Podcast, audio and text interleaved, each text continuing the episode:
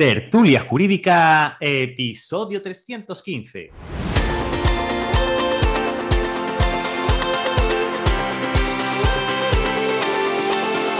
Hola, buenos días y bienvenidos a Tertulia Jurídica, el podcast donde los profesionales del derecho se quitan la toga y comparten su visión sobre temas de actualidad. Querido y querida oyente, mi nombre es Ángel Seigredos y soy el director de este programa. Y como sabes, me encanta conocer a gente como tú que quiere vivir esta y de esta profesión. Y por eso hago este programa, para que aprendamos juntos de compañeros invitados que vienen cada miércoles a esta cafetería, la cafetería de Arturia Jurídica, y conocer su historia, su despacho, cómo consiguen clientes, conocer sus estrategias y sobre todo su lado más personal.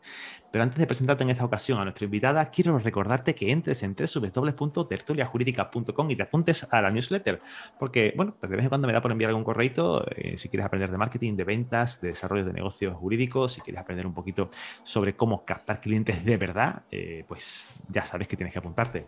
Bueno, ahora sí, que sí, Hoy miércoles se ha pasado por la cafetería de Tertulia Jurídica una amiga, una compañera, Cristina Cervián. Cristina, muy buenos días. Cerván, perdón. buenos días, Ángel, ¿qué tal? He cogido la retagila, me puse a reír, me pongo a hablar y yo no paro. ¿Qué tal, amiga? ¿Cómo estás? Muy bien, aquí en Málaga disfrutando de la Semana Santa. ¿Y tú? De Semana Santa, pues ya. Yo aquí en, Sevilla y, no disfrutando de la Semana Santa, porque yo no, no suelo, no suelo eh, Ah, me levanto, yo todos los días me levanto a la misma hora y tengo de lunes a domingo la misma rutina y, al final pues te metes en esta vorágine y para mí todos los días prácticamente son iguales, ¿no? Pero bueno, este fin de semana sí me voy a la playa, ¿para qué te voy a engañar? Me voy a, me voy a Huelva un, par de días. Fabuloso. ya iré a Málaga. Oye, lo dije en la audiencia, que el día 27 de... Era el 27 de, la semana que viene, ¿no? El 27 de, de abril Resulta que no es el 27 de abril, ya me habéis escrito algún compañero diciéndome que, habéis mirado en la web del Colegio de Abogados de Málaga y que no aparezco por ningún lado. Es porque por lo visto va a haber unos cambios y tal, y ya me han avisado que, va a ser en mayo. Así que, bueno, lo comentaré seguramente por el, por el email y por las redes sociales, eh, porque, bueno, la formación va a estar súper chula. Y hablando de formación, por cierto, eh, Cristina está dentro del programa de Pega tu Despacho, la segunda edición y última edición. es, una, es, una, buena alumna. Eh, oye, mm, primera pregunta que te quiero hacer: eh, ¿mutualidad de la abogacía? ¿Eres mutualista? No, estoy con Altermutuo de la abogacía. error, pues este programa se ha acabado. Bueno, son, son alternativas, ¿no? Esta, por eso se llama Altermutuo, ¿no? Porque es una alternativa a la mutualidad de la abogacía.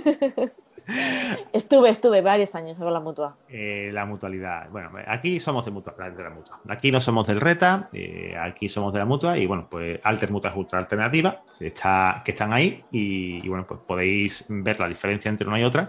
Hombre, sí es verdad que mm, los monopolios no están bien y, cuando, cuando hay diferentes actores mm, luchando por un mismo público, pues se generan muchísimos beneficios para los que, los que van a resultar eh, los, solo los, clientes, ¿no? En este caso, pues bueno, pero mm, que el que esté en dos mutuas digamos, peleando, no, no están peleando, ¿no? pero que están eh, buscando al mismo sector de, personas, pues al final se, obtienen muchos beneficios. ¿no? Bueno, lo dicho, eh, cuéntame un poquito qué te motivó a ti a estudiar Derecho, Cristina. pues el motivo de estudiar Derecho fue realmente para. Bueno, fue idea de mi padre, porque él tenía una empresa y, quería tener una abogada de confianza para la empresa. el de tener, que acudir. Estudiar Derecho porque yo mm, me meto en muchos problemas y no quiero que me cueste tanto dinero. Mm, más o menos, me dice yo quiero tener una abogada de confianza en la familia y, bueno, estudié derecho a regañadientes, pero conforme fue pasando los años realmente me gustó bastante. Mm. Lo hemos comentado en alguna ocasión aquí y es que no hay una, persona que acabe la carrera y que no le guste la asignatura, o sea, la asignatura, la, carrera en sí, ¿no? Puedes entrar hay gente que entra porque no le da la nota y dice, bueno, pues me meto en derecho mismo. Y esa gente, pues, por norma general, no suelen acabar, pero los que acaban eh, son porque al final acaba gustando, le, acaba picando el gusanillo y, les acaba molando sí. todo esto. Totalmente. Cuéntame un poquito, cuando estabas en la, carrera, ¿qué asignaturas te gustaban más? Mm. Yo conozco tu perfil, ¿vale? Yo conozco tu perfil perfectamente, pero lo, bueno que yo juego con esto es que sé toda tu historia. Eh, no que sepa tu historia, sino que me sé, a qué te dedicas, ¿no? Sé, la rama en la que trabajas, ¿no? Y me da mucho morbo el saber ¿qué es lo que te molaba a ti cuando era, cuando era eh, una pipiola estudiantil? Pues penal, Ajá. mercantil Bueno, y procesal. pero ¿cuál de ellos? Procesal penal. Penal. Procesal penal, penal y mercantil. Bueno, pues mira, oye, más o menos desde bien pipiola ya ibas tú más Sí. o menos orientada. Fíjate, no lo había visto yo así. No, ¿No? me había dado cuenta yo de que efectivamente luego al final he acabado en algo que a mí me gusta y que estaba relacionado con lo que a mí me gustaba de la carrera. Hmm, Pero sí. Qué guay. ¿Y hiciste prácticas en la. Pues, ¿tú, tú eras de grado o eras de, de licenciatura? Licenciatura. Licenciatura, ¿no? Sí. ¿Hiciste- ¿En esa época hiciste prácticas o algo? Hice prácticas en un despacho de, de Marbella, mm, procesal civil. ¿Y qué tal fueron? Eh, ¿te- te- te- ¿Fuiste de café o fuiste de, de trabajar de verdad? Pues mira, fui un poco de todo, de trabajo de verdad, de venir un cliente árabe y, y tener que echar la monedita al parking para que el señor árabe no tuviese que desplazarse hasta allí y que estuviese muy cómodo en notaría y cosas así. Y yo me acuerdo que llegaba al despacho y el otro compañero abogado me decía, hay que ver, estudiar una carrera para eso, ¿verdad? Y yo, sí, sí, para echar moneditas al parking para el señor árabe. Pero mm, la verdad es que creé una muy buena relación con ese compañero, porque fue como mi mentor. ¿Y en qué fue un despacho Redondo. grande o fue un, un despacho Es un despacho que estaba compuesto por tres abogados, la secretaria y yo. Vale, Y yo trabajaba con codo con, con Ignacio. vale. Y a día de hoy tenemos una buenísima relación y me ayuda muchísimo. Ignacio, que se dedica también. Eh, Procesalista. Vale, vale. Entonces, ¿ese despacho fue una buena experiencia para ti? ¿La consideras buena experiencia el, el tiempo que estuviste allí?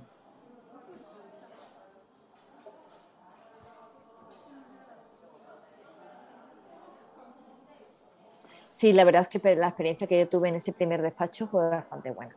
Y aunque no me pagasen mucho, pero bueno, algo pagaba. Bueno, también es verdad que hemos hablado en muchísimas ocasi- ocasiones en este podcast que el tema de las prácticas también tenemos que ver qué situación era, ¿no?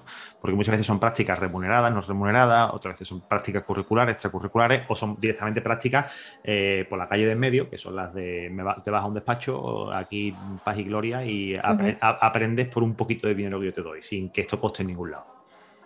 Sí. ¿Tú has tenido, no. has tenido todas o, o- o únicamente de esta? ¿A qué te refieres? A más prácticas, me refiero. Más prácticas. eh, bueno. Luego estuve trabajando en una, en una empresa que no tenía nada que ver con la abogacía, Ujú. eh, llevando la cláusula suelo de BBVA. sí, Estuve como un año y medio haciendo el cálculo y luego haciendo, o sea, recopilando toda la documentación que hacía falta para hacer el cálculo y luego estuve trabajando para BBVA con el cálculo de cláusula suelo. Pero claro, eso no es, para mí no era abogacía. Claro. Eh, era muy todo muy administrativo. Y luego me fui otra vez a buscar trabajo y ahí ya entré en un, en un despacho, bueno, era realmente una empresa británica una empresa británica que tenía un departamento legal aquí en España y la compañera y yo pues éramos las abogadas in-house. ¿Y qué llevabas Bien. en este caso? ¿Temas mercantiles? Llevábamos temas mercantiles y sobre todo inmobiliario. Vale. En, en- en la en Costa del Sol, claro, te iba a decir. es lo que eso. hay, es lo que Además, hay. Ahí, Empresas británicas se dedican seguramente a la compraventa de, de inmuebles para, para las personas mayores que de los jubilados y, y harían su agosto yendo a las empresas grandes en, en el Reino Unido y a venderle viviendas a, a la gente que se iba a jubilar. Bueno, ju- jubilación no jubilación, pero sí, él se dedicaba a invertir, a comprar edificios totalmente abandonados, a reformarlos, a venderlos y luego alquilarlos. Qué interesante. el ofrecerles a- al, al pos- al- al comprador la posibilidad de que, bueno, mm, como no estás aquí en España, si te apetece que nosotros nos encarguemos de, de la gestión del alquiler. Y también lo hacíamos nosotros. ¿Pero lo, lo- lo compraban los británicos o lo compraba este inversor? Lo compra, no, el, eh, el edificio lo compró mi, eh, mi jefe. Lo reforma y alquila a británicos lo- los pisos, por ejemplo, ¿no? Sí, a británicos, a Vale, es que- extranjeros. Bueno, te digo británicos porque me imagino que serían la mayor parte británicos. Sí, la mayoría eran, eran extranjeros. Vale. Qué diferencia entre extranjeros. Al final, ¿verdad? Son, son extranjeros. No, pero, pero había de todo, había gente árabe, había clientes de diferentes tipos de nacionalidades. Mm. Y, bueno, ahí sí pude desarrollar mucho más el inglés. que también es interesante, sobre todo donde estás viviendo, porque mira, Málaga, Sí. para los que no lo conozcáis, eh, Málaga es, eh, yo lo diría el Silicon Valley de, de Andalucía, porque eh, tienen unos polígonos industriales relacionados con, la con las tecnologías bastante, bastante interesantes y muchísimas empresas buenas eh, están insta- instaladas allí en, en Málaga. O sea, y no solamente hablamos de, de Marbella, que Marbella tendrá su núcleo financiero eh, o con gente con mucho dinero, pero que allí en, en Málaga capital hay, un- hay unos polígonos industriales que son muy interesantes, sobre todo para la gente que se dedica al, al mercantil. Eh, empresas, startups que están empezando. Sobre todo Málaga. Marbella es otro nivel. Marbella es más. de gente más- rica más ya de por sí. Más inmobiliario, sí. Más inmobiliario. Es Málaga está más, más- está más abierta a modelos de negocio. ¿Y has tenido oportunidad de visitar esa zona? Eh, el- los hubs, eso que hay por allí, por la zona de, de Málaga. El parque tecnológico, Sí. no, desde que te- terminé de trabajar para BBVA no he vuelto a acercarme por allí. Pero me gustaría. No es mal sitio pa- para ir a dar un paseo. Te lo dejo caer. Y además, y además que, y además que son todas las empresas, son la mayoría son tecnológicas. Claro. Y necesitan servicios de, de abogados que están especializados en nuevas tecnologías. Cuéntame un poquito, ¿qué, qué- qué te ha hecho a ti especializarte en lo que estás especializada y dile a la audiencia en qué estás especializada? Pues yo realmente, claro, cuando yo empecé como, como abogada, eh, la mayoría de los despachos en los que yo estuve trabajando después, posteriormente, después de esta empresa británica, era inmobiliario. Y a mí inmobiliario no, no me llenaba. No era algo que a mí me levantaba por la mañana con mucha ilusión. Entonces, eh, a mí Internet desde muy pequeñita siempre me ha gustado muchísimo. En mi casa siempre había ordenadores, mi abuelo tenía ordenadores. Tu abuelo tenía ordenadores. Sí, hombre, tenía dos ordenadores mi ¿Ah, abuelo. sí? ¿Un 486, un 386? Ay, pues no me acuerdo cuál tenía, pero me encantaba ir a su casa y meterme en el ordenador y Qué bueno. me encantaba. En, MS, en, en MS2 en esa época, seguramente. Claro. Y cuando ya empezó el, el boom de Internet, esa- ese cable que tú conectabas a, a la red, al- totalmente, luego te regañaban tus padres de quítalo, porque si no nadie me puede llamar. Mm. Pues desde siempre me ha gustado mucho el Internet. Entonces empecé a investigar un poco por Internet y me di cuenta de que había pues mucha formación, formación que no te dan en las universidades, en la carrera de Derecho, y vi un máster de abogacía digital en nuevas tecnologías en la Universidad de Salamanca. Me, me encantó. Cuando empecé a hacer el máster, muchos compañeros me decían, ¿qué haces estudiando esto? ¿Qué rara eres? Porque no me gustaba lo que a la mayoría de los abogados les suele gustar. Claro. Y, bueno, un divorcio. o, o vender casa y las compraventas, no me... Entonces, bueno, terminé ese máster, hice un TFM. Sí. Yo elegí varias opciones de ese TFM y el que menos tenía ganas de hacer era blockchain. Porque yo pensando, esto tiene que ser súper difícil. Pues me lo asignaron en la universidad. Y yo, bueno, ya está. Me toca, me toca estudiar, empaparme de blockchain. Y fue cuando empecé pues, a alucinar. Me encantaba la tecnología blockchain, todo lo que conlleva los smart contracts, las criptomonedas. Y de ahí dije... ¿Esto en qué año "Nece- fue, Cristina? Esto fue 2018-2019. Vale. Prepandemia. Mm, sí, Vale. hice mi TFM, saqué un... aprobé, pero no, no estaba contenta, me hice la defensa ante el tribunal de la universidad, saqué la máxima nota y me quedé con ganas de más. Entonces hice un curso en Madrid de blockchain. Estuve allí como tres o cuatro días, me empapé mucho más de esa nueva tecnología, llegó la pandemia. Y, y bueno, en ese momento yo estaba trabajando en, una, en un despacho, que creo que mejor no decir el nombre, es bastante conocido. No verás. mm, No sé si dice- podría decirlo, ¿no? Verás, tú decirlo, puedes decirlo si quieres.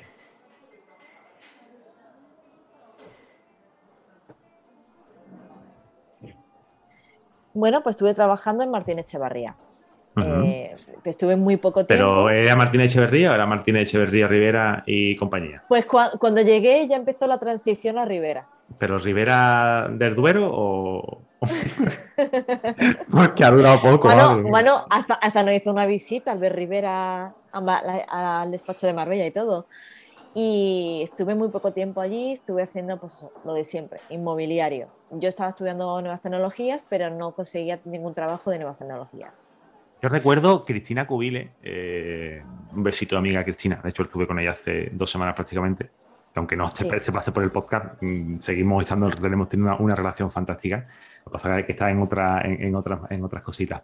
Eh, Cristina me decía que, había que los profesionales, yo cuando le decía, tía, vamos a ver, yo en qué me especializo, porque claro, yo siempre he dicho de primera hora que me tengo que especializar en algo, me tengo que especializar, y me decía Cristina, mira, te van a especializar los clientes, porque si llega y te llega un asunto de alguna cosa, eh, lo vas a solucionar y después el cliente te va a llegar contento, te va a mandar a otro y otro, otro, al final te especializan los clientes. O bien tú eliges el camino desde el primer momento tú estabas eh, eligiendo y, nadando contra viento y marea porque tú querías dedicarte a lo que tú quieres dedicarte, a lo que tú te dedicas, y, los clientes parecía que te querían meter en inmobiliario por cojones. Porque es verdad, es verdad tú que, que allí en, Marbella y en Málaga hay muchísimo inmobiliario también, eh, aparte del, del, mercantil, y jope, mm, es que te estaban tirando por ahí. sí, totalmente. Y yo que no, que no, que no, que no, que no, que no, que no, que no.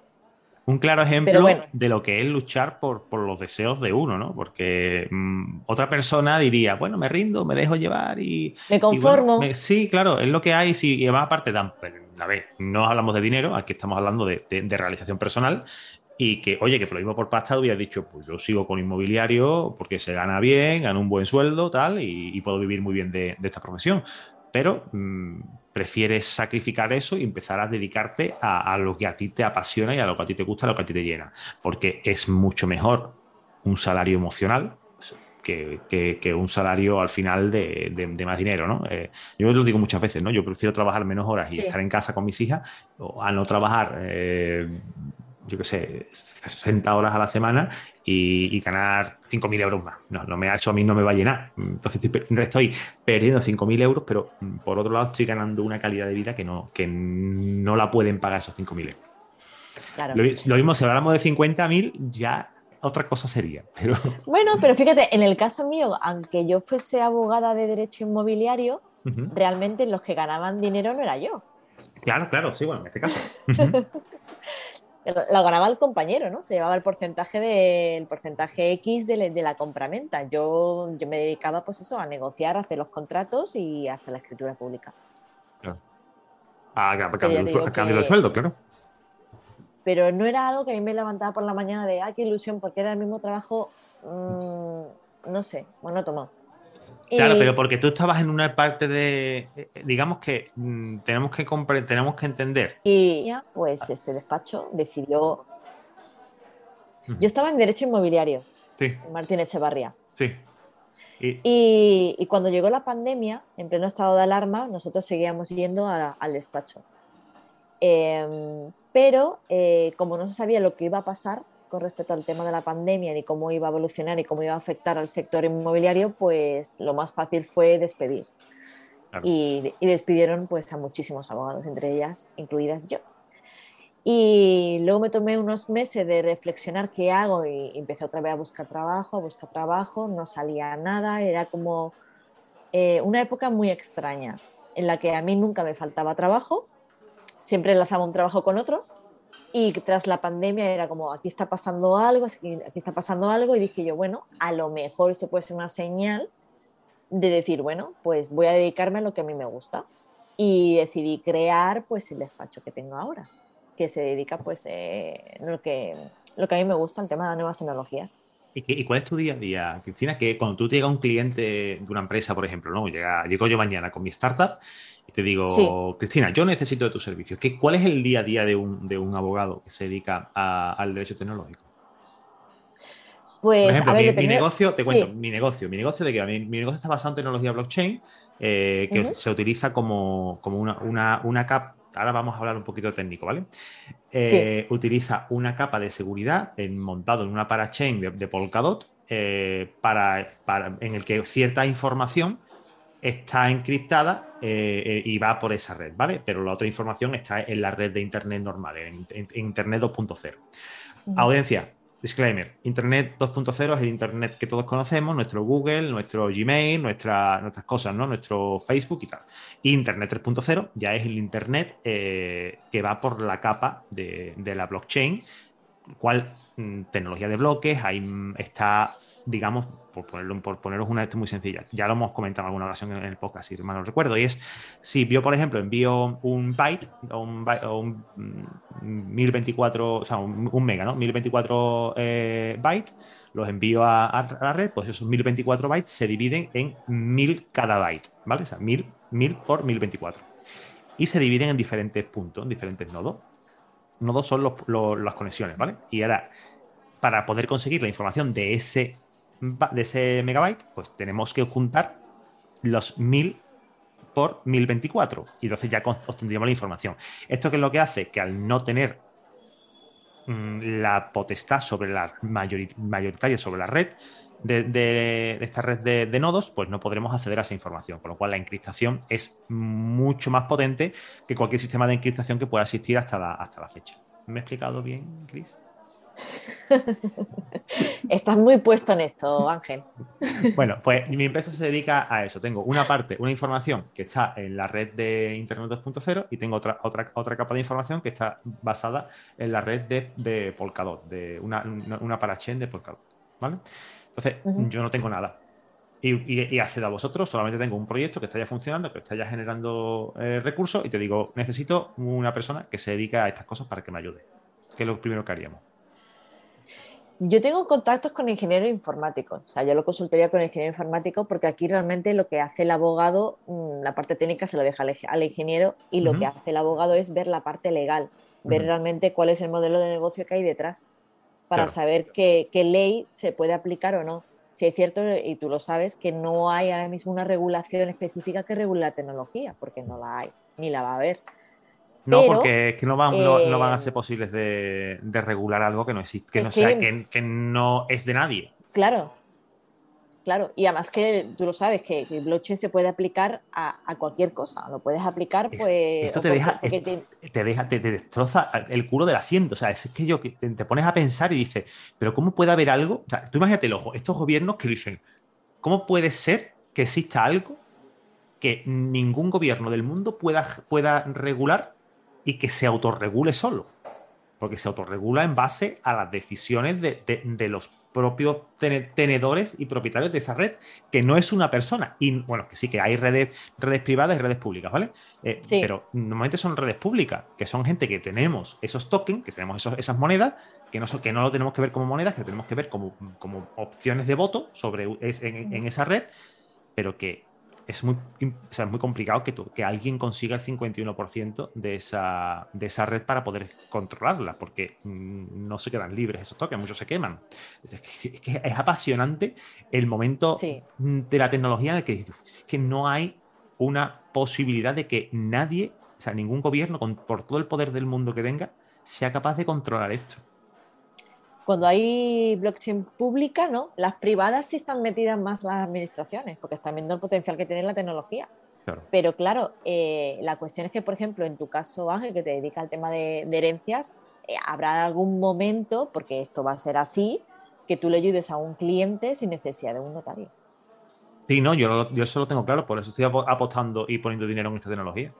Porque yo sé que dentro de 15 años, 20 años, esto va a ser normal. Y quizás, bueno, lo mismo a la velocidad que corre Internet y, y, la esta tecnología, esto muy probablemente ocurra antes. Eh, esto significa que mañana, por ejemplo, Cristina me podía firmar un testamento, o sea, hacer un testamento a, través de, de, una blockchain. Ayudar a un cliente a hacer un smart contract, hacer un contrato físico, hacer un smart contract, subirlo a la blockchain y ahí se queda totalmente registrado y ya está. Es que, es, que, va a ser así. Hasta el punto en el que estamos hablando. Es verdad que el notario siempre va a existir, porque el notario tiene que dar fe pública de, cierta, de ciertas cosas puntuales, pero habrá otras cosas que serán menores que el notario ya se las quite de encima. Claro. O, que hay que verlo, hay que verlo, sí. Hay muchos abogados que yo hablo con ellos y me dicen, yo es que no creo en blockchain, esto es una mentira, esto no. Pero es que no, es que es una tecnología. Pero es que aquí se. Aquí hay dos cosas, Cristina, y yo me he percatado de esto porque yo he pasado por esa fase que tú estás, que tú estás comentando, ¿vale? Yo era en plan, yo en el derecho no veo esto, también te estoy hablando que esto fue en el año 2007, ¿vale? Eh, yo el derecho no lo veo, en 2007 estoy hablando que lleva, lleva muy poco tiempo eh, la red funcionando, o sea, la red de Bitcoin llevaría, ¿cuánto? Empezó empezó en el 2008, pero si te cuento una anécdota. No, 2000, Realmente- perdón, he dicho 2007, es 2017. Bueno, Bi- bueno, Bitcoin se creó en el 2008, Sí. pero realmente esta tecnología ya se estaba, suena un poco la palabra conspiración, pero no, ya se estaba por detrás creando desde hace más de 30 años. Sí, no, si al final los sistemas de encriptación, eh, esto desde la Guerra Fría eh, se, se funcio- funcionan los sistemas de encriptación. Había diferentes sistemas, eh, no tan, no tan complicados de, de desencriptar, como por ejemplo eh, pueden ser los de la de tecnología de, que utiliza Bitcoin o que utiliza Ethereum. Pero es que aquí volvemos a, la a lo que tú has comentado antes. que Había muchos abogados, Sí. yo en este caso en el 17, que pensaba que, eh, que esto no, no tenía ningún tipo de, de- de valor para el, para el abogado, porque yo pensaba que era únicamente inversión. O sea, era, era la parte, Sí. la parte de, de, mm, de comprar, vender, o sea, trading, ese tipo de cosas. Porque ahí es donde se ha centrado todo. Y, y- y gracias Sí. a esa parte se la tecnología sigue evolucionando porque mm, ahí hay dinero por medio y al dinero pues llama al dinero. Ujú.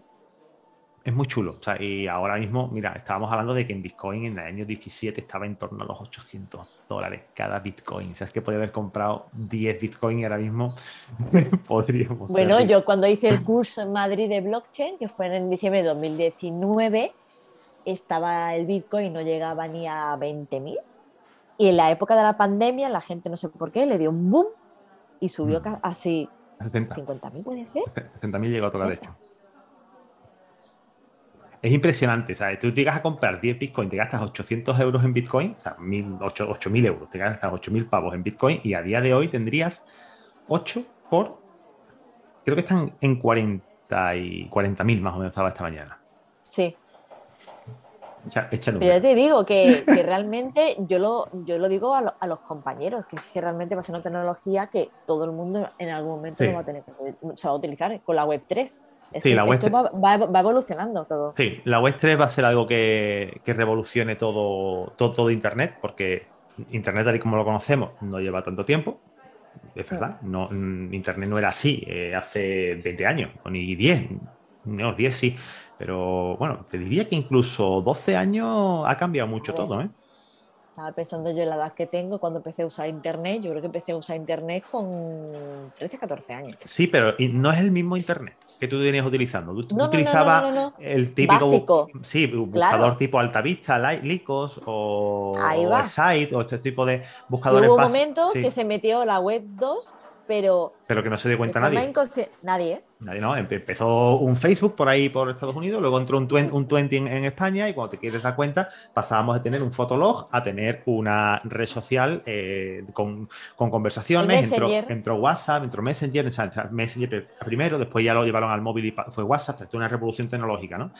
Pues todo Sí. esto al final va a acabar en la web 3, eh, más tarde Sí. o más, temprano. Pero el, el día a día, yo quiero saber el día a día de, de- de una, de, una abogada, que nos enredamos aquí a charlar de blockchain y de estas cosas. Y yo me, me- por cierto, eh, cualquier cosa, cualquier información que hayamos vertido en este hasta, hasta el momento, eh, aquí no hablamos de inversión, aquí no hablamos de esto no- aquí no hacemos ningún consejo de inversión, aquí solamente No. estamos hablando de la tecnología y que, bueno, pues hemos hecho una fantasía de que si hubiéramos comprado en 2010 Bitcoin, pues ahora mismo seríamos, tendríamos prácticamente un millón de euros o medio millón de euros y con, con 8.000 euros que hubiéramos aportado.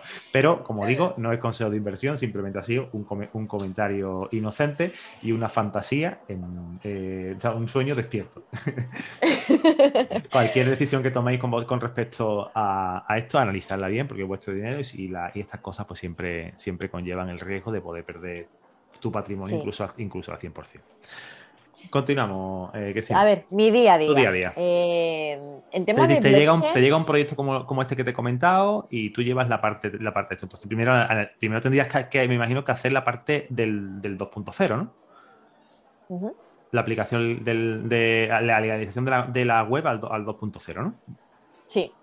Y, y bueno, realmente casi todos los clientes que me llegan mm, son gente que, que está empezando un negocio. Eh, entonces, bueno, yo me dedico sobre todo al tema de la auditoría de las páginas web, la implementación conforme al reglamento, el registro de la marca, eh, el e-commerce, todo eso es lo que yo eh, es lo que más he estado haciendo y es lo que más me está llegando. sí me ha llegado alguna cosa puntual de alguna consulta de, no de blockchain, porque la gente no asocia blockchain con criptomonedas, pero sí me llega alguna consulta de qué hago con mis criptomonedas, cómo las puedo declarar. Fiscalidad y eso, ¿no? Sí, que realmente yo acabo de finalizar un, curso de fiscalidad de criptoactivos que me pareció muy interesante. Me, llamaste muy tarde, me, envió una foto de la pantalla. no, eso fue, no, eso fue una charla sobre blockchain, de cómo ah, fue el origen de blockchain. Pues Ahí yo descubrí que, a principios de los 80 la tía me envió una foto de, una pantalla y me dice, muy interesante esta charla que estoy viendo. Y yo, y, mirando y se le pues, caía la baba. Pues me podías haber avisado hace cuatro horas que, o, hace dos días que yo, que yo me apuntara. Pero bueno, no te preocupes que, la persona, que la persona que dio la charla eh, va a venir al podcast. Ay, pues me encanta. Hablaremos con él, no te preocupes. Sí. ya, ya, ya, ya creo que me agregó él a. Me agregó a LinkedIn y, ¿Cómo se llamaba? ¿Mario? No, ¿cómo se llamaba? Te lo digo ahora mismo porque lo tengo aquí en LinkedIn. Sí, porque, no, porque no es español. Tengo la, conversación con él. Eh, bueno, espérate, lo miro mejor en el móvil porque voy a hacer más ruido con el teclado. Yo que estoy suscrita con, con, Manel, con Manel Martí, que lleva la Uniaquea. Y Mario, Mario Escala es Calabria. Esa también, Mari, te he dicho. Sí, sí, sí. Sí, sí, lo, tengo, lo, tengo controlado. De hecho, ya me ha, dejado el correo y el teléfono para, empezar a, Fantástico. a quedar un Fantástico. Pues ahí estaré yo. Pues eso, lo que a mí me ha llegado es ese tipo de clientes, porque realmente la tecnología blockchain, la gente de a pie de calle no, no encuentra un modelo de negocio ahí todavía. Pero bueno, habrá un momento en el que sí, que eso será, será un boom. Sí, además el, tema que, estás comentando está muy bien porque tú lo, que te estás es adelantando, ¿no? O sea, tú estás haciendo un apalancamiento en tiempo y estás diciendo, mira, yo me voy a, me, apalanco aquí, aprendo mucho esta, esta cosa de tecnología y dentro de cuatro años, cuando esté más estandarizada, ¿quién va a estar delante? ¿Quién va a saber de esto? ¿A quién van a llamar? Porque lógicamente a mí no me van a llamar para, nada de esto. Te llamarán a ti, que eres experta en, derecho tecnológico, de aplicación de tecnología de bloques y, y criptoactivos, por ejemplo, ¿no? Que ya ha este pasado. por ejemplo, date cuenta, el cambio de nombre, ¿eh, Cristina? De criptodivisa a criptoactivos. Yo lo dejo ahí. Lo dejo, ahí, porque además. Mm, que, bueno, y que la gente decía Bitcoin, Bitcoin, Bitcoin, pero Bitcoin no solamente es Bitcoin. Eh, hay otro tipo de, monedas y otro tipo de redes. Sí, pero que son tokens, son tokens. No debemos olvidar que son tokens, que los tokens son las delegaciones de voto eh, que en muchas ocasiones se permiten en, las redes, ¿no? Y que al final, aunque tú tengas que el poder, que el valor que tiene un token no es el valor de por sí de cuánto vale un Bitcoin, vale tanto. No, no, si yo tengo 10 Bitcoin, yo tengo 10 votos sobre una red. Bueno, que no es así, ¿vale? Pero esto es una para muy burda de, decirlo, pero para que sepáis cómo funciona. Sí. Es, alucinante esto, esto, de verdad. Yo es que me, flipo. A mí como me gustan las cosas de Internet y cuando empecé a meterme el tema de blockchain y demás, pues dije yo, esto es lo mío, esto es lo mío, me encanta. Está muy guay. Muy bien. Eh, cuéntame algo más. ¿Qué quieres que te cuente? Cuéntame algo más. Quiero, quiero, saber más cosas sobre tu día a día. O, una cosa para que, que, te quiero preguntar. Porque yo sé que tú habrás llevado cosas aparte del tema de tecnología, ¿no? Sí. Vale. ¿Te acuerdas del primer asunto que llevaste como abogada? Ya por libre, por tu cuenta. Ah, algo clásico en mi carrera como abogada. Una compraventa. Una compraventa. o tú. Me persigue, me persigue. dedícate a eso. ¿Qué, es lo que hiciste? Bueno, y, además te, cuento, te cuento. Porque yo quería desligarme, yo, ay, las compraventas, las compraventas. Total, que hubo un cambio en el colegio de abogados, cambiaron de decano y mandaron un email. no te quería decir nada, pero lo he visto he visto lo que me vas a decir, que creo que es lo que dímelo. El que, que, pertenezco a la sección, ¿no? sí. es que me, llamó un compañero y me dice, Cristina, mira que te hemos seleccionado. Y yo, ah, vale. Además que se lo dije Luis Luque, te lo puede reconfirmar si lo ves. Y yo, Luis, pero inmobiliario. Y eso me dice que no, que tienes una trayectoria muy buena de, de inmobiliario. Y yo, ah, venga, vale. Entonces, bueno, pertenezco a la sección de inmobiliario Y además pertenezco también a la de propiedad intelectual e industrial del Colegio de Abogados. Pues que sepas que la que aparece antes es la de inmobiliario. No me digas. Y además con estrellita, ¿no? De como esta chica lo sabe esta todo. sabe mucho de estas cosas. Mucho, ¿Cuánto, mucho. ¿Cuánto cobraste por aquella gestión y qué hiciste? De la compraventa de. Bueno, Sí. como era una amiga eh, conocida, no le cobré lo que realmente yo tenía que haberle cobrado pa- por llevarle una compraventa. Simplemente le llevé lo que es el tema de gestionarle y revisarle los contratos. Ujú. porque ella hizo una compraventa en la cual eh, no contrató ningún abogado, pero eh, la inmobiliaria es la que desarrollaba los contratos. Entonces Vale. dijo, échale un vistazo tal y cual y había muchísimas cosas que no, que no estaban bien. Entonces yo le, le ayudaba y me decía, esto fuera, esto sí, incluye esta cláusula, métele esto. Entonces, bueno, le cobré poco. ¿Cuánto cobrarías a día de hoy por hacer ese trabajo? Probablemente poco por dos. Lo normal también depende de- del abogado y también depende del cliente, ¿no? Eso su- suele ser negociar. Aquí los abogados por compraventa cobra el 3% por el precio de compraventa. Sí, al final Yo- pilla el 1,5 el uno y medio por cada parte o el 3% total. Claro, yo cobraría el 1. El 1, ¿no? Sí. Pues, pues te faltó ahí un, un Yo 2%. es que a ella le hice, le hice, le hice un favor y no, no le quise cobrar tampoco. Sí, esto lo- esta, esta cosa lo hago para que, para que la audiencia sepa ¿no? que, que cuando empezamos pues siempre solemos poner siempre precios más bajos por nuestros servicios Sí. y que al final lo que tenemos que hacer es darnos a valer, ¿no? que, que nuestro trabajo, nuestro conocimiento vale muchísimo y que debemos de dar a valer nuestro, nuestro, nuestro trabajo y, nuestro- y todo nuestro bagaje. ¿no? Que, que es verdad que sí, que cuando llega algún amigo pues le tenemos que hacer un precio especial O no, o no, pero mm, porque después la gente es muy desagradecida y cuando le preparas y le ayudas y tal, le- lo ven como que sí, que era parte y encima le has cobrado, pues mm, lo mismo hasta le has cobrado mucho. Hay que tener mucho cuidado en este, en este tema. Yo siempre lo digo, cuando inicio las conversaciones con la familia, incluso cuando son gente que yo trabajo con familia, ya lo sabéis, ¿no? Eh, Sí. Cuando me llegan y me dicen, ¿cuánto me va a costar esto? Yo siempre le digo, eh, le digo lo mismo, aunque se han conocido. De hecho, eh, tuvimos una reunión hace un par de días de, un- de una familia de, de amigos, ¿no?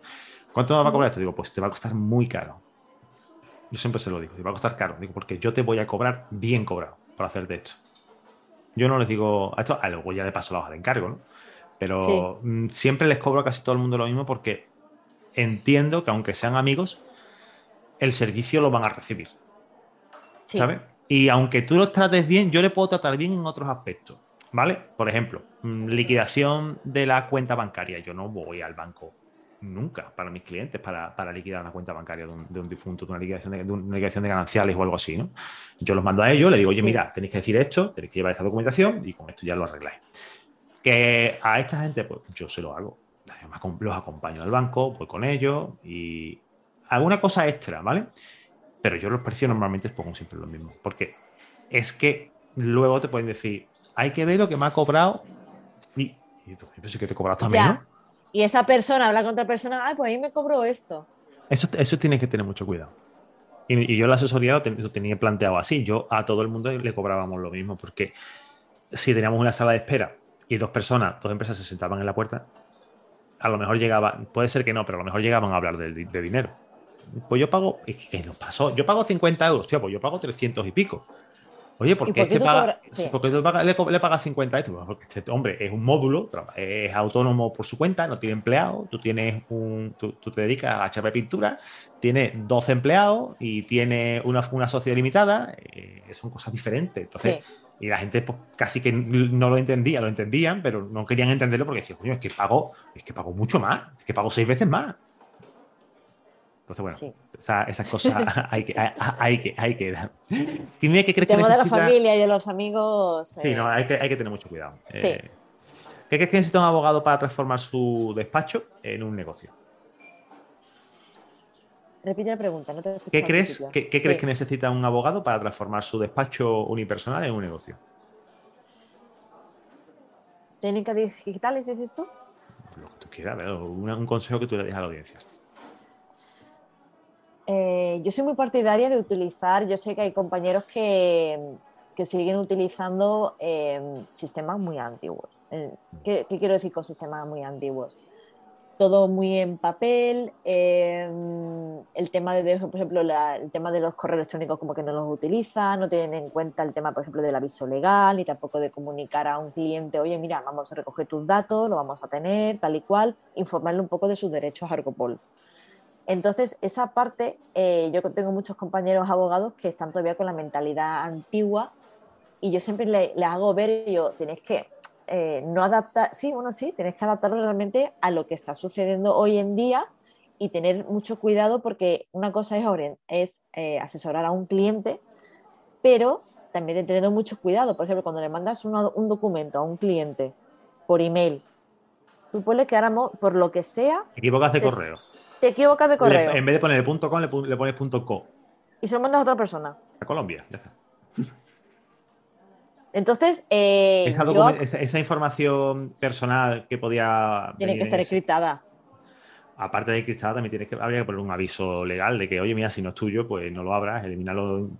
un, des- un- Claro. un poquito de, de, de descargo de responsabilidad, ¿no? Porque No, pero sí hay muchos. Hay muchos que no, no tienen el aviso legal en, en el correo electrónico o lo tienen mal y te hace referencia a la ley del 99. Sí, que también es verdad que, la- que la- el, que ya no es la LOPD, que ahora es la LOPD GD, GDD, que también Exactamente. ti- tienes que tenerlo en cuenta. Y cuando incluso hay gente que no tiene la, LS, la LSSI eh, en su web y tiene pasarelas de pago. el, y tiene- el candadito. Seguro también, claro. Ujú, Sí, Interesante. Bueno, pues vamos a decir a los compañeros que prestemos atención muchísimo a esto. Y yo el primero, porque yo, yo hago transacciones a través de la web y tengo que echarle un ojo a eso también. Porque aunque yo soy muy tecnológico, es verdad que hay cosas que se me escapan y, y bueno, tú sabes. Sí. Eh, bueno, recordar simplemente a la audiencia que si queréis estar al loro de temas de marketing y tal, pues no, apuntaros a la newsletter mía, la de tertuliajurídica.com barra newsletter, que si queréis vender, pues es el sitio. Y porque además me dijeron por ahí otro día que era la newsletter de los abogados que venden. Pues, pues me parece fantástico. Es verdad, es verdad, tienes razón. Sin, bueno, si queréis seguir sin vender, pues nos apuntáis. vamos, a dejarlo, vamos a dejarlo ahí. Cuéntame alguna anécdota curiosa, simpática, bochornosa que te haya pasado con algún cliente y que nos puedas contar aquí. Tin, tin, dos rombos, venga. Mm. Tan, tan, tan. A ver, ¿qué cosa me ha podido pasar? Mira, pues yo creo que no, ahora mismo no recuerdo así nada así bochornoso. Notaría, organismos públicos, juzgados, reunión con clientes. No, realmente siempre, te- no es por, por, por echarme flores, pues porque no, pero siempre he tenido muy buen feedback con los clientes, nunca me ha pasado así nada. así. Bueno, sí, te voy a contar una Ah, anécdota. esa me gusta, a mí me gusta el morbete. Dale. Me, me- me estaba, me estaba acordando eh, con mi antiguo jefe. Eh, él es una persona que no le gusta perder mucho tiempo en notaría. Vale. Él le gusta que llegar y que esté ya todo, firmar e irse, cuando no es así. Con la, Pero igle- con la iglesia hemos topado. Se Claro, dice. totalmente, pero la- eh, esta, esta persona británica es así, como no me molestes, tú me llamas cuando esté todo listo y yo voy a la notaría, firmo y me voy. Y todo está contento. ¿Qué pasó? Que parecía que estaba todo bien, yo le llamé, yo, mira, fulanito, vente a notaría, que ya está todo preparado, ya lo he visto con el oficial, vente, venga, vale. ¿Qué pasa? Que sí, está todo preparado, pero el notario estaba con otras firmas. Entonces, claro, ya se estaba retrasando. Y le metí en una sala, tal y cual, yo le veía las caras de enfado, y yo, "Uf, madre mía. Y esa notaría, que no es por nada, pero es una notaría que me encanta en, en Marbella, don Alberto Hinojosa. Ah, un saludo. Boston- nos podemos traer algún notario. ¿eh? Ay, mi don Alberto, Mira, pues lo podemos avisar. don Alberto Hinojosa. Que por cierto, la última vez que hablé con él estuve hablando de blockchain. Va, pues vamos, luego me pasaré el contacto. Vale. Pues en esa notaría, ya digo que estaba mi, mi jefe, pues como que había pasado nada, 5 o 10 minutos, pero para él era un mundo. Y yo, bueno, ¿qué puedo hacer yo para que él esté contento? ¿Qué pasa? Que en esa notaría tenía una especie de subus del Lidl, que son como gorditos y est- están muy buenos. Y yo, venga, no sé, esto es como, voy a probar a ver qué tal, ¿no? Yo, venga, cojo unos cuantos subus, yo, ah, mira, ¿te apetece? Ay, mira, sí, sí, sí y ya como que le iba contentando, ¿no? Cuanto iba tardando más el, el notario, pues de vez en cuando yo le miraba, asomaba y yo, venga, ah, le, le da otro hay subo. subos. O- eh, Ahí va, yo, venga, otro subo, pero de otro color, que no haya probado él y que le pueda gustar. Y cogía otros subos y, y así iba contentándole. Y de vez en cuando me pas- ya veía al notario, por favor, por favor, por favor, sí, sí, ahora ya voy, ya voy, ya voy. Y ya cuando vino el notario, pues ya tenía otra cara. Se la anécdota es contentar al cliente con dulces. Claro. Tú, a ver, tú estás en, el programa de Pegar tu Despacho, ¿vale? has entrado, de hecho, únicamente llevamos una clase. Sí. Y te has dado cuenta de una cosa. Me acabas de afirmar ahora mismo, la audiencia no ha tenido la, posibilidad de verlo, pero me acabas de afirmar. y esta afirmación, creo, yo sin conocer la historia, tú has aplicado un conocimiento que yo te trasladé el otro día sin darte cuenta. Las afirmaciones. Has conseguido un, un instalar un pensamiento positivo en esa, en esa persona. Claro, lo pasaste de un, estado en el que no te iba a firmar, te iba a firmar porque quería firmar, pero, eh, pero, pero, lo pasaste de un estado en el que... Un anclaje. Eh, bueno, sí, sí eh, realmente es un anclaje de, de programación neurolingüística vamos a dejarlo ahí porque como demos más nada de esto, vamos a tener que cobrar el podcast y, no, y la gente ya en su día no quiso, no quiso pagarlo, no quisieron pagarlo mucho. Continuamos. ¿A quién te gustaría a ti escuchar en, en Tertulia Jurídica en otro caso? Mira, el ponente que tú vas a con el que. Ese ya, ese no vale, no vale, no vale porque ya está puesto. Ah, otro. Tienes que pringarte. Venga. Ay, sí, claro, otro compañero abogado. Venga, dime eh, Gerard Espuga. Es abogado, abogado digital. Lleva sobre todo, es delegado de protección de datos y está, muy, y está muy especializado también en tema de, blockchain y estuvo en el último congreso de la abogacía española, aquí en Málaga. Eh, él dio una charla sobre blockchain y, protección de datos. Me pareció muy, muy, muy interesante y la verdad es que él está muy, muy acostumbrado a dar muchas charlas y la verdad es que molaría. Pues, pues Gerard Espuga, pues apuntado. También, tu, también tu notario. Don Alberto Hinojosa. Don Alberto Hinojosa, me lo voy a apuntar, pues me vas, a pasar el contacto. sí. Porque creo que está, está guay eso. Sí. Además que estuve hablando con él porque, claro, el TFM que yo hice de blockchain era blockchain los despachos de abogados. Entonces, eh, yo quería hablar de porque yo escuchaba mucho la frase de, es que blockchain va a sustituir a la figura del notario. Mm. Y yo realmente, yo ahí no lo veía. O sea, puede ser una alternativa, pero la figura del notario nunca se va a sustituir, igual que tampoco la de un abogado. Se puede facilitar mucho el trabajo de un abogado y de la de un notario. Entonces decidí hablar con, don Alberto, que yo siempre le llamo don Alberto, y yo, mira, don Alberto, vamos a hablar tal y cual. Me, me reunió en su despacho y estuvimos hablando. Y yo, ¿a ti qué te parece el blockchain? Y en su momento me dijo, mira, yo no estoy preocupado, porque mira, tengo 53 o 54 A mí no me va, a mí me va a, a, mí, a, mí esto, a mí esto no me va a afectar, cuando yo me jubile a mí esto no me va a afectar, tal y cual, pero él estaba interesado en eso. Qué guay. Pues le voy a pegar un toquecillo, porque creo que va que puede molar mucho tener un perfil de notario, de notario por aquí, porque no hemos tenido ninguno y, puede ah, estar guay. Qué bueno. Puede estar vale. guay. Bueno, Cristina, oye, de verdad, muchas gracias por el ratito. Me, me he estado súper a gusto estando contigo en esta mañana de, viernes de fiesta y, darte las gracias por haber dicho que sí tan rápidamente y tan, y tan bien como siempre, ¿vale? Vale, pues muchísimas gracias y por todo, ¿eh? Muy bien. Y muchas gracias a ti por escuchar este episodio y por compartirlo. Te recordamos que si no lo has hecho todavía, déjanos una reseña en tu reproductor de podcast preferido. Si es iTunes, mucho mejor, porque además el algoritmo de iTunes mejora muchísimo y además le llega a muchísima más gente si nos ponéis valoraciones y le dais a y, compartir los episodios. Así que bueno, si os gusta el podcast, mejor manera de, de darme las gracias que compartir. Lo dicho, nos escuchamos el miércoles que viene aquí en tu podcast en Tertulia Jurídica. Chao.